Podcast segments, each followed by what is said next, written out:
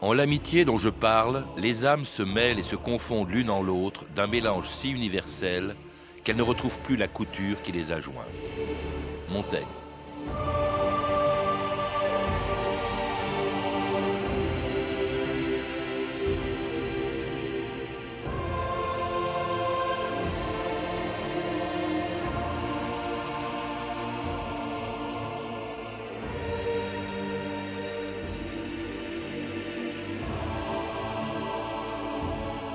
2000 ans d'histoire.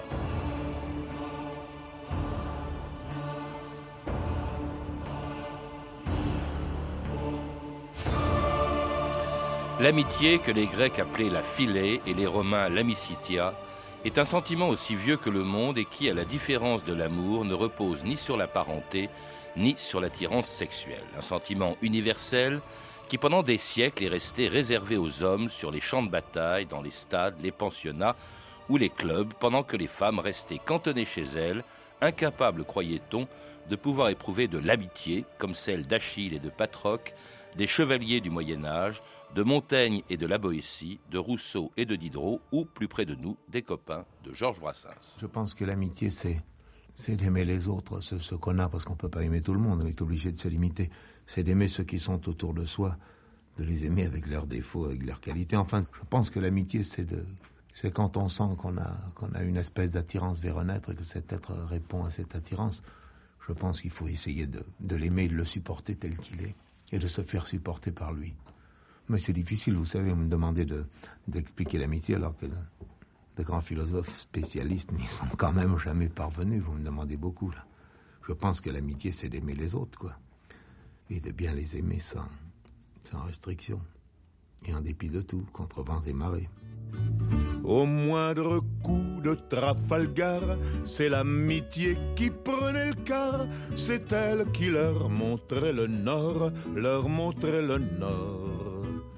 Et quand ils étaient en détresse, que leurs bras lançaient des SES, on aurait dit des sémaphores, les copains d'abord.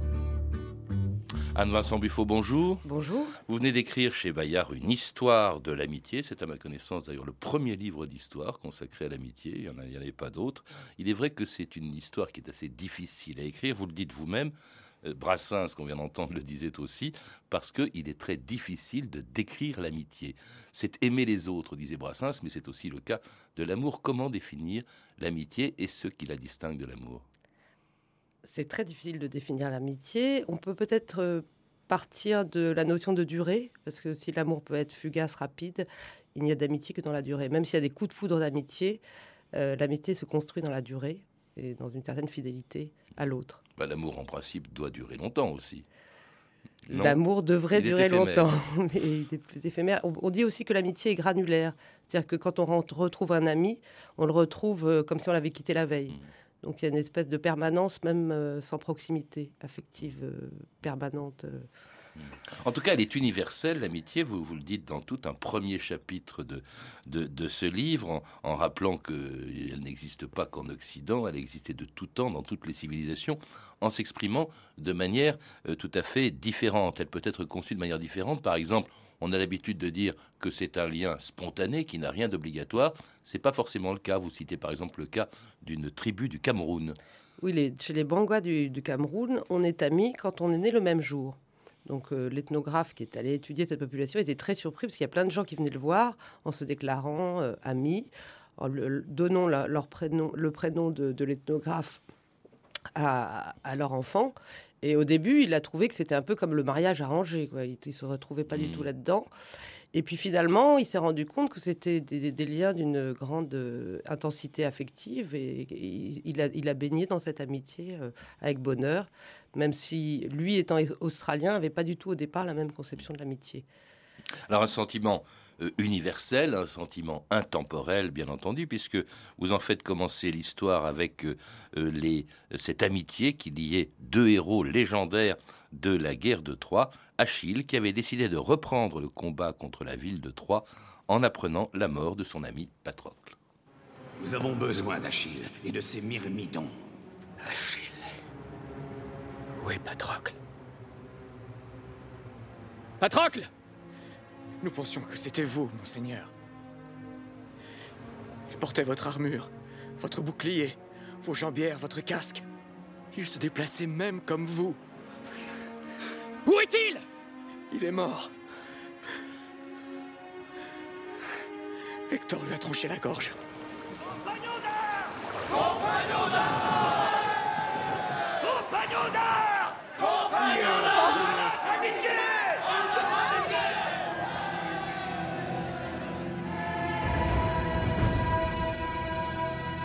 Et c'était sûrement la plus vieille histoire d'amitié de la littérature, la plus célèbre aussi, Achille et Patrocle, dont on dit souvent d'ailleurs qu'entre eux, il y avait plus que de l'amitié, Anne-Vincent Buffo.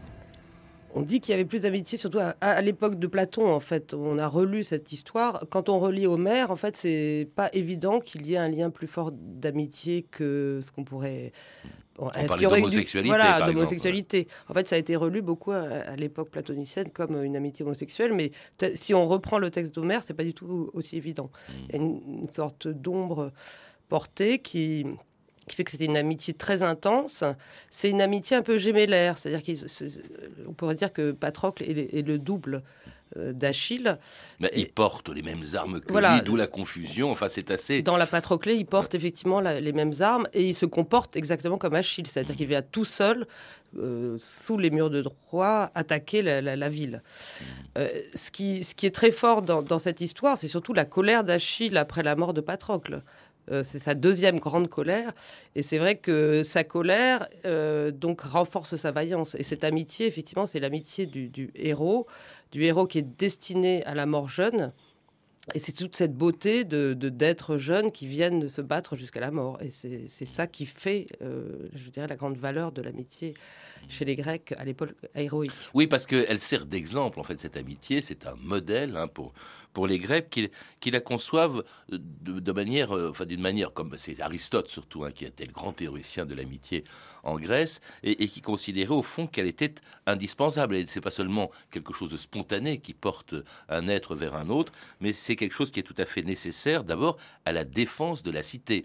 Euh, pour euh, les phalanges euh, grecques ou macédoniennes, il était nécessaire d'être des amis quand on était soldat. Oui, l'amitié crée le lien entre les, hoplites. Alors, ce qui est différent dans le combat hoplitique, c'est plus un combat héroïque. Et ce qui manque en fait à Achille dans, pour être un, vrai ami, c'est qu'il manque d'Aïdos, c'est-à-dire qu'il manque de cette espèce de modestie qui est nécessaire justement pour créer une phalange, pour euh, avoir une espèce d'humilité aussi envers l'autre. Effectivement, Achille n'est jamais euh, à se mettre en position d'humilité. Or, pour euh, construire le lien de la cité, il faut effectivement que, que ce lien soit tempéré par l'Aïdos qui crée une philanthropie entre les êtres et que cette hostilité, elle ne soit donc destinée qu'à l'étranger.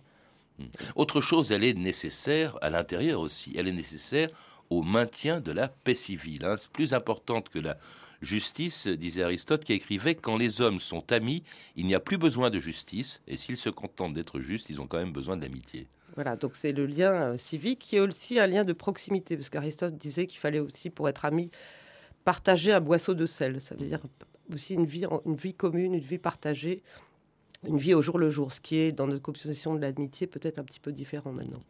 et d'origine divine. hein. C'est Platon aussi qui a invoqué Zeus et qui disait Zeus, craignant que notre espèce soit amenée à disparaître, a envoyé Hermès porter aux hommes les liens de l'amitié pour les rassembler.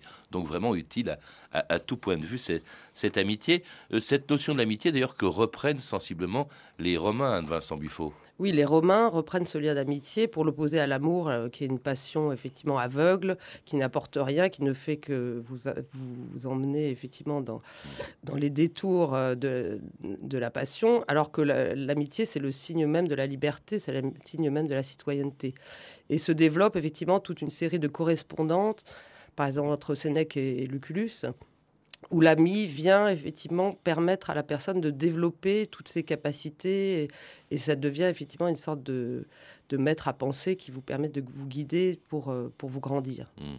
Alors on va avoir aussi dans le christianisme cette volonté d'abord d'étendre l'amitié au monde entier. Elle n'a de, elle n'a de sens euh, que s'il n'y a plus d'ennemis. Au fond, on peut se demander dans ces cas-là ce qu'est l'amitié. Hein, C'était euh, les chrétiens qui disaient bah, aimez votre prochain comme vous-même, c'est-à-dire même vos ennemis. Oui, alors c'est vrai qu'ils ont inventé un peu un terme différent entre Eros et Philia, c'est l'agapé, c'est-à-dire cette espèce d'amour universel euh, non sexuel bien évidemment, qui a été repris par la théologie médiévale et en particulier par Aldaret de Rio sur euh, les liens entre les, moines, mais c'est toujours une amitié qui a un tiers. Le tiers, c'est le Christ. Mmh, toujours là. Voilà. Alors cette amitié au, Moyen Âge n'a plus grand-chose à voir avec celle de, l'Antiquité, comme l'amitié qui euh, liait entre eux les chevaliers dans les légendes du Moyen Âge. Sire, voici ce chevalier que depuis quinze jours entiers, vous auriez vu bien volontiers. C'est celui dont tant vous parliez et que sans cesse vous cherchiez. Soyez le bienvenu, beau sire. Mais je vous prierai de me dire comment je vous appellerai. J'ai nom Perceval le Gallois. Ah, Perceval, beau doux ami, puisqu'en ma cour vous êtes mis, jamais n'en partirez, j'espère. Mais il entend tout autrement. Et dans son cœur, il fait serment qu'il ne gérera en même lit jamais plus d'une seule nuit ni n'ouï parler de prouesse, qu'il n'aille les tenter sans cesse, ni de chevalier qui le vaille, qui combattre avec lui s'en aille, tant que du Graal ne saura qui l'on sert, et qu'il aura la lance qui saigne trouvée, et que la vérité prouvée, lui saura pourquoi elle saigne.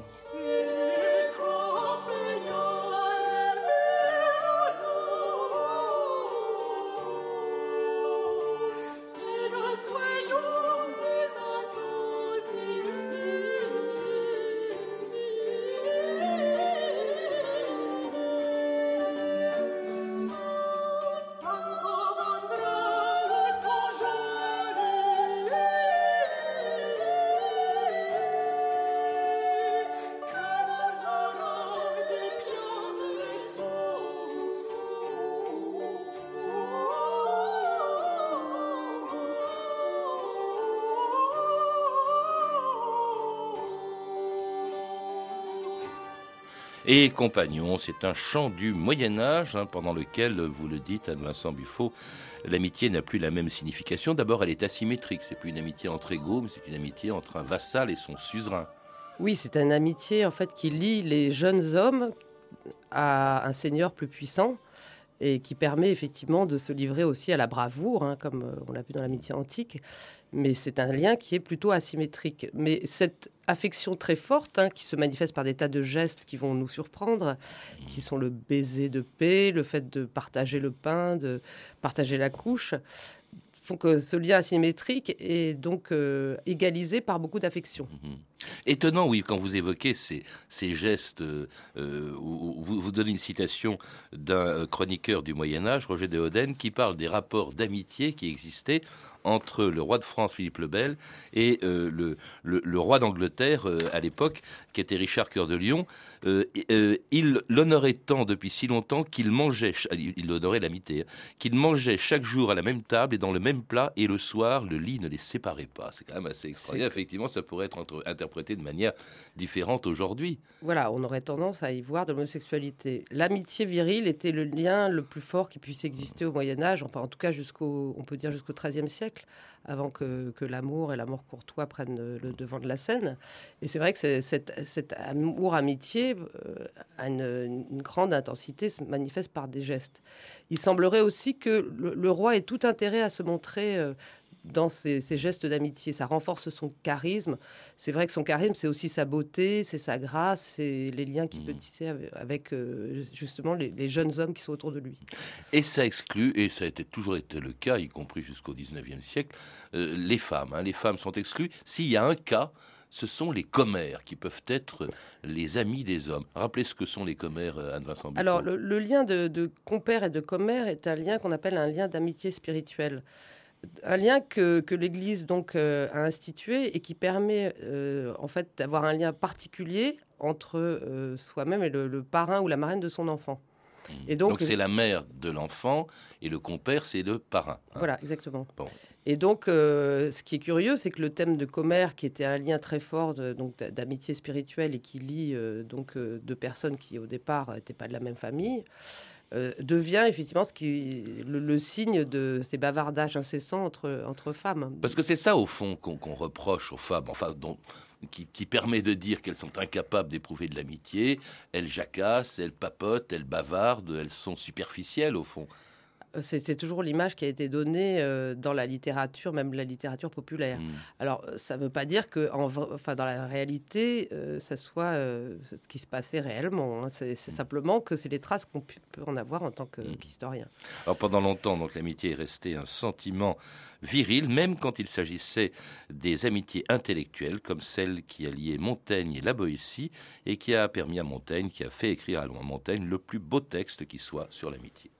En l'amitié de laquelle je parle, elles se mêlent et se confondent l'une en l'autre d'un mélange si universel qu'elles effacent et ne retrouvent plus la couture qui les a jointes.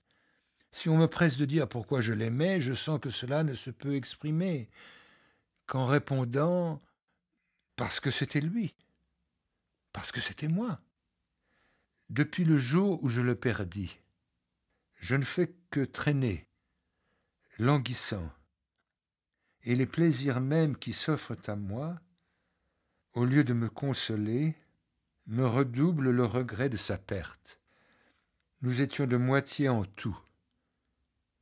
Il n'est action ou imagination où je ne le regrette, comme il m'aurait regretté, car de même qu'il me surpassait d'une distance infini en toute autre qualité et vertu, aussi le faisait-il au devoir de l'amitié.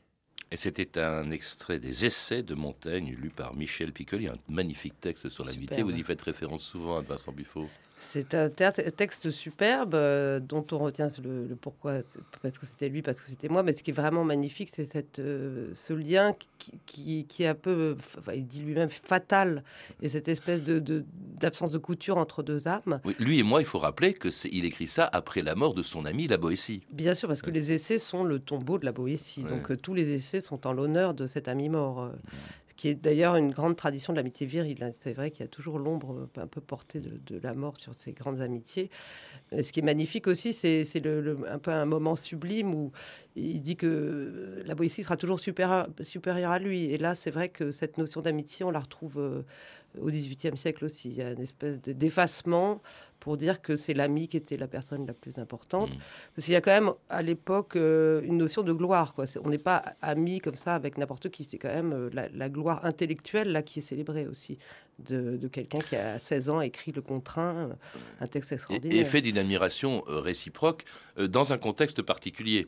Dans un contexte de guerre civile, de guerre religieuse, qui faisait qu'ils vivaient quand même assez dangereusement parce que bon, ils, avaient quand même une, une vision. euh, pas du tout sectaire des, affaires religieuses. Euh, la Boétie a, défendu euh, des, penseurs euh, calvinistes, mais bon, l'un et l'autre étant restés quand même dans la religion catholique, effectivement, ils- pour eux, ils pouvaient penser ensemble librement, mais dans un contexte où la liberté de penser n'existait pas. Hmm. Donc c'est ça qui est aussi magnifique dans cette amitié. Amitié intellectuelle comme celle que, que l'on retrouve par exemple entre Diderot et Rousseau, puis elle a été tumultueuse, puis ça a été l'amitié entre Rousseau et Malzerbe. Rousseau qui écrivait à Malzerbe Je n'ai pas besoin d'amis particuliers, mais quand j'en ai, j'ai grand besoin de ne pas les perdre, car quand ils se détachent, ils me déchirent. Là, on est vraiment très proche de, de l'amour, Anne Vincent Buffo, et de la séparation, du drame que provoquait une rupture. Alors, dans, l'amitié entre Rousseau et Diderot, effectivement, il y a aussi, en fait, derrière leur conflit, un, un débat sur l'amitié qui, qui se célèbre au XVIIIe siècle. Euh, Rousseau, lui, ce qu'il cherche, c'est l'authenticité, le fait de livrer son cœur, et puis c'est tout. Euh, Diderot, il, il est encore dans l'amitié des honnêtes gens. Euh, il est dans l'amitié de l'espèce de morale de bande des encyclopédistes aussi. Et il reproche, en fait, à, à Rousseau d'aimer la solitude. Hmm. Rousseau qui, dans L'Émile, parlait aussi de l'amitié comme du premier sentiment qu'éprouve un enfant avant l'amour. On est quatre meilleurs amis. Enfin, meilleur c'est toujours un, mais avec moi et Lola, et aussi Sarah et Ulysse. Et tous les quatre, on se connaît depuis qu'on est tout petit. Et tous les quatre, on est vraiment euh, très amis. Donc euh, ça, a commencé tôt et puis maintenant c'est petit à petit c'est devenu de plus en plus fort en fait je pense parce que ça, ça c'est pas venu comme ça et puis euh, bah maintenant en ce moment comme on, est on est très souvent ensemble parce que comme on n'a pas beaucoup d'amis euh, à part ça euh, autre part on se voit tout le temps de plus en plus les, que les années passent, on se voit, on se voit de plus en plus, notre amitié s'amplifie. Quand même, on a des vies proches quand même, parce que. Mais quand on sera grand, peut-être qu'on sera plus différentes et, on s'aimera toujours autant. Beaucoup de mes amis sont venus des nuages, avec soleil et pluie comme simple bagage. Ils ont fait la saison des amitiés sincères, la plus belle saison des quatre de la terre. L'amitié, Françoise Hardy évoquant cette amitié de jeunesse, les plus fortes sans doute, celles aussi dont on s'est le plus souvent méfié, Anne Vincent Buffo, on craignait toujours les amitiés particulières à l'école. C'est surtout au 19e siècle qu'on s'est inquiété des amitiés entre enfants et surtout entre adolescents. Euh, auparavant, on considérait que l'amitié de jeunesse était moins important que l'amitié entre adultes, qui était plus solide, euh, l'amitié de jeunesse étant plus inconstante. Euh, au 19e siècle, en fait, il y a aussi un contexte particulier qui, a vraiment modifié la conception de l'amitié, c'est que euh, donc on a rassemblé des jeunes euh, filles et des jeunes garçons dans des collèges, dans des couvents, et donc ils étaient en internat bien souvent. Mixte? Euh, non, bien sûr que Ah non. bien sûr que non. Donc séparés, donc ces, ces univers unisexes euh, donc ont provoqué une certaine inquiétude de la part des éducateurs, parce que comme euh, l'a bien vu Rousseau, l'amitié est le premier sentiment avant l'amour, et donc entre ces collégiens se développaient des sentiments très intenses. Euh, donc on a laissé faire pendant tout un temps, et puis surtout à la fin du 19e siècle, on sent une grande inquiétude monter avec des tas de médecins qui se penchent sur des cas. Euh, ce qui est étonnant aussi, effectivement, c'est de, voir que même dans les témoignages d'écrivains aussi, il y a cette inquiétude qui commence à, poindre. Euh, et c'est vrai que euh, on s'est dit que peut-être qu'il fallait pas laisser les jeunes hommes entre eux parce que ça allait les détourner de l'hétérosexualité. On s'en méfie aussi parce que ben, l'amitié peut favoriser, par euh, l'engouement euh, les uns pour les autres, peut favoriser les révoltes, des, des- des bandes, un phénomène de bande aussi, hein, qui n'est pas nouveau. Il n'y a pas que les bandes d'aujourd'hui. Vous évoquez par exemple les Apaches du tout début du XXe siècle. Oui, les, les révoltes, effectivement, il y a eu beaucoup de révoltes dans les lycées, les collèges. Et puis, alors, cette jeunesse populaire aussi, pendant tout un temps, on s'en est pas occupé. Et puis, euh, elle apparaît euh, donc à la fin du 19e siècle sous la figure des Apaches, les premières bandes de jeunes. Et donc, on, on s'inquiète effectivement de, cette euh, forme de violence. euh, masculine qui en fait a toujours existé. Enfin, les historiens le savent bien. euh, il y a toujours eu effectivement beaucoup de, de violence dans les abbayes de jeunesse. Et puis, mais là, on en fait un phénomène social. On, on commence à les, à les faire traiter par des psychiatres. Enfin bref, on s'inquiète sur euh, leur moralité et puis euh, leur bonne santé À, mentale. à une époque où on parle moins de l'amitié que de l'amour, qui est valorisé, l'amour familial, hein, plus que l'amitié, d'ailleurs au point qu'au XXe siècle, eh bien, certains ne trouvent plus de l'amitié qu'en composant un célèbre numéro de téléphone. Un mal. Des mots. SOS Amitié. Allô? Allô, je vous écoute, monsieur. SOS Amitié. Bien cela. hein. Est-ce qu'il est exact que vous vous occupez de résoudre des problèmes? Tout dépend de quel ordre sont ces problèmes, monsieur. Bien que la gamme de ceux qui nous sont, sont soumis soit assez vaste. Bah, le mien est, est psychologique. Je vous remercie de vos bonnes paroles. Vous le pouvez. Vous êtes- me dire écoutez, simplement votre prénom? Mon prénom? Oui. Moi, je m'appelle Jacques. Moi, je m'appelle Étienne. Eh bien, et vous êtes Étienne? Étienne 62 pour moi Étienne 62. Tous mes voeux, en tout cas, et toute mon amitié. Merci beaucoup, monsieur. Désespoir. Un espoir. SOS Amitié. C'est ça l'amitié au XXe siècle, Anne Vincent Ah, c'est Buffo. On est un numéro 62. euh, je m'appelle Jacques, je m'appelle C'est Étienne. tragique. On sent effectivement qu'il lit son, son questionnaire. Et effectivement, on Mais ça en, dit, de ça en long quand même un peu sur, euh, au fond, ce que l'on pense de l'amitié. Encore une fois, toujours dévalorisé par rapport à l'amour. Encore que peut-être qu'avec la dissolution euh, des liens matrimoniaux, euh, etc., peut-être que l'amitié revient en force. Oui, l'amitié semble revenir en force. euh, et, puis les femmes ont eu accès maintenant à, non seulement à l'amitié mixte, mais aussi à une amitié féminine qui est valorisée. De ce point de vue, c'est vrai que les années féministes ont été des années où on a découvert les plaisirs de la convivialité féminine. De- depuis longtemps, hein, vous rappelez quand même que, euh, au fond, ce sentiment d'amitié, il apparaît au 19e siècle avec un couple célèbre, enfin un couple célèbre, oui, euh, enfin même un trio, un quatuor, au Georges Sand et ses amis. Mais euh, Euh, c'est vrai que Georges Sand, en fait, préfère malgré tout l'amitié avec Rolina euh, qu'avec Marie Dorval. Parce que, en fait, c'est aussi tout le statut de- de- de- des femmes écrivains hein, qui est en jeu. Et c'est vrai qu'elle est un peu perturbée par le- l'espèce d'amitié flamboyante et, et passionnée de, Marie Dorval. C'est quelqu'un qui célèbre l'amitié féminine au 19e siècle, c'est Flora Tristan, qui est incroyable. En plus, vient s'ajouter euh, toute la, la vision de- de- des fluides magnétiques. Donc on est amis parce qu'il y a des fluides magnétiques. Euh, On, re- ret- on retrouve un peu Montaigne d'ailleurs, mais euh, cette, cette idée des fluides magnétiques traverse tout le socialisme utopique euh, depuis la Révolution française jusqu'à 1850 à peu près. amitié de Flora Tristan pour les hommes. Euh, Pardon qui, qui- s'est limité à l'amitié, mais avec des hommes. Ah, là, là, entre, euh, entre Flora Tristan et plusieurs femmes, euh, non, c'est c'est une amitié aussi, qui est une amitié féminine, qui, qui incarne non seulement euh, une amitié possible entre femmes, mais aussi euh, l'amitié de la paria, l'amitié de, cette, de- des femmes ouvrières. euh, et elle a une grande amitié avec Éléonore Blanc, qu'elle compare effectivement à l'amitié entre Jean-Baptiste et Jésus. Donc elle arrive à créer un mythe de l'amitié féminine salvatrice. Et au XXe, donc, c'est également l'amitié n'est plus réservée, comme on le pensait longtemps, à la jeunesse. L'amitié n'est plus réservée à la jeunesse, elle est aussi développée à l'âge adulte. Il y a un sociologue qui dit même que de ce côté-là, les femmes ont pris un temps d'avance parce qu'elles elles sont habituées à parler de leur intimité, elles développent une certaine forme de réflexivité par l'amitié. Et peut-être que les hommes, par toute cette histoire, euh, justement, euh, des amitiés viriles qui sont plutôt anti-sentimentales, qui se livrent peu, euh, ont été moins ouverts à cette amitié de confidence. Et c'est vrai que maintenant, sans doute, les choses ont changé, que cette amitié de confidence, elle est aussi bien partagée par les hommes que par les femmes, et qu'elle ouvre un nouveau pan à une histoire de l'amitié.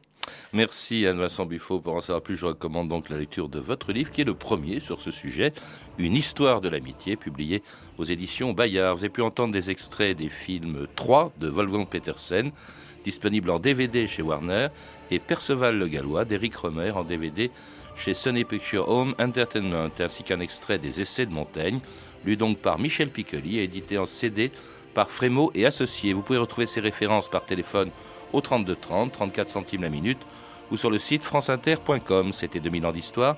À la technique Jean-Noël Vélan et Bertrand Durand. Documentation et archives Emmanuel Fournier, Clarisse Le Gardien, Hervé Evano et Franck Olivard. Une émission de Patrice Gélinet réalisée par Anne Kobilac.